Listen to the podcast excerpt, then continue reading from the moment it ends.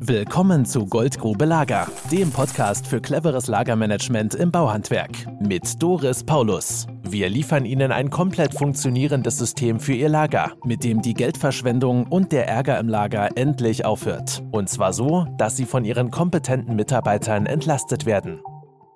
Herzlich willkommen, liebe Zuhörerinnen und Zuhörer. Ich bin Doris Paulus von der Firma Paulus Lager und heute hören wir die Tonspur von einem Video bei der Firma Lose. Bei der Firma Lose war ich vor fünf Jahren als Projektleiterin tätig und wir haben vor fünf Jahren das Projekt im Lager umgesetzt. Herrn Lose kennen Sie sicherlich aus unseren Referenzen, in denen er sagt, dass er eine Million mehr Umsatz im Jahr danach gemacht hat und rund 300.000 Euro mehr Gewinn, was für viele Betriebe ja schon eine Verdopplung des Betriebswertes darstellt. In diesem Video waren wir gemeinsam in seinem Kundendienstlager gestanden, das er mir gezeigt hat. Natürlich mit stolz geschwellter Brust, weil es ist nach wie vor tippitoppi und seine Kundendienstler sind echt hinterher, dass es auch so bleibt. Und wir unterhalten uns über die Effekte und auch seine Entlastung. Er hat rund 30 Stunden Arbeitszeit pro Woche damals eingespart und wie es kommt, dass das die Firma Lose nach wie vor gerne aufrecht hält. Viel Spaß beim Zuhören. Wir verstehen uns als Prozessoptimierer.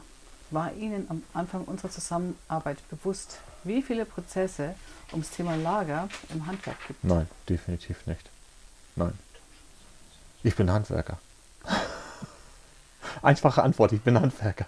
Das war mir nicht bewusst. Heute ja, aber damals nein. Wow. Was war denn Ihre größte Befürchtung vor der Zusammenarbeit? Was hätte eintreten können? Dass Ihr Vater schimpft, die Ehefrau schimpft oder Ach, ne, gut, ich sag mal, sicherlich. Äh, die, die, die, haben sich ja alle irgendwie dazu geäußert. Und auch meine Mitarbeiter haben sich ja geäußert dazu. Ja.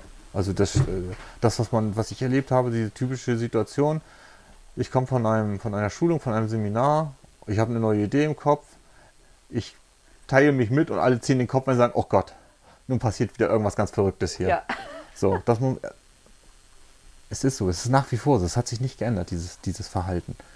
Ich muss aber eins ganz klar sagen, Paulus war ja das allererste große Projekt, was wir hier umgesetzt haben. Und für mich war es dahingehend lehrreich, dass ich verstanden habe, wie muss ein Prozessor funktionieren. Mhm. Natürlich auch in der Vorstellung meiner kleinen Welt, dass ich sage, es nützt ja nichts, wenn ich meine 30 Stunden nehme und sage, so, jetzt machst du meine 30 Stunden. Das, das funktioniert nicht.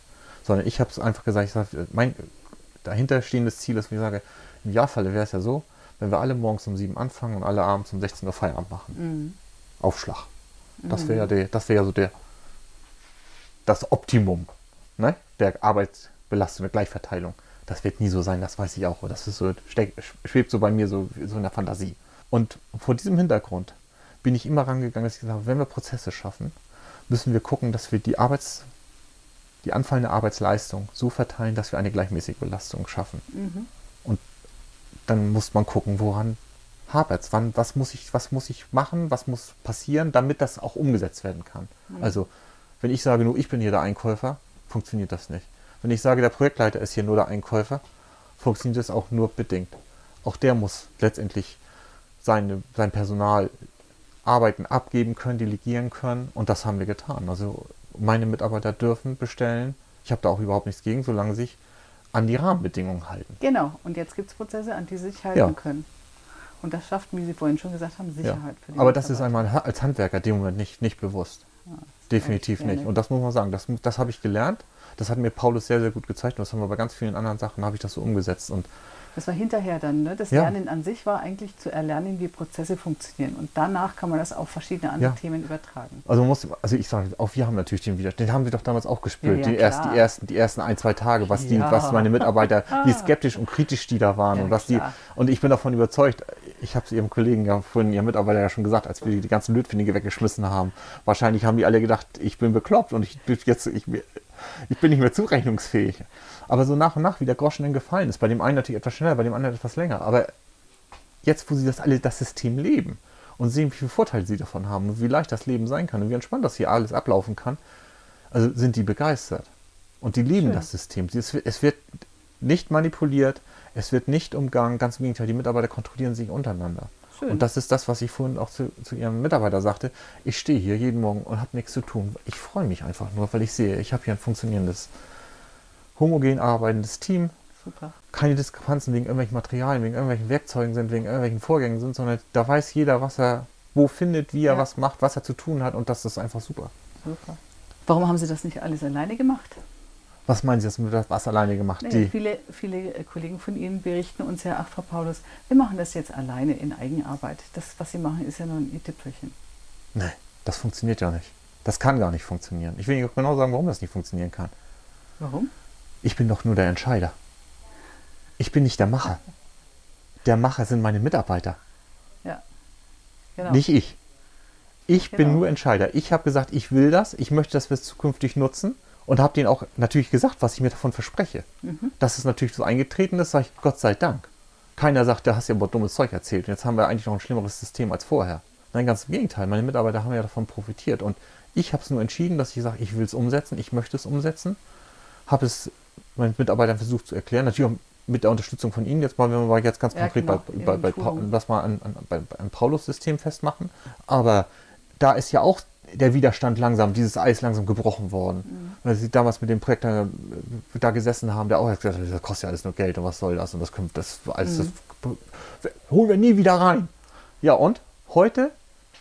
Heute sage ich nur, zum Glück haben wir es gemacht. Mhm. Viel zu spät genau genommen. Aber wir haben sich die Kurve gekriegt.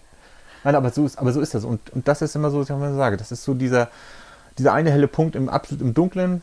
Und da sind jetzt mittlerweile ganz viele helle Punkte so nach und nach entstanden. Nicht? Also ob wir nun ich sag mal, über Paulus-System sprechen, über Betriebsmittelverwaltung Ja. äh, sprechen, das sind einfach solche Sachen, wo ich einfach sage, wir brauchen Prozesse, wir müssen, wir müssen das haben, damit wir unseren, unseren Arbeitsalltag einfach einfacher, leichter gestalten können. Und vor dem Hintergrund ist es auch so, dass das die Mitarbeiter das akzeptieren. Ja. Kein Interesse daran, mit, mit Stress hier über den Hof zu laufen. Nee, bestimmt nicht. Was hat denn Ihr Vater gesagt? Oh, ja. ja, Sie haben es ja mitbekommen. Am, am ersten Tag, als wir gestartet sind, damals im, im Frühjahr 2015, da war es ja so, dass er nur skeptisch gucke, es war, geguckt hat. Die Belegschaft, die war mit mal schlagartig Ruhe. Er verschwand gleich wieder.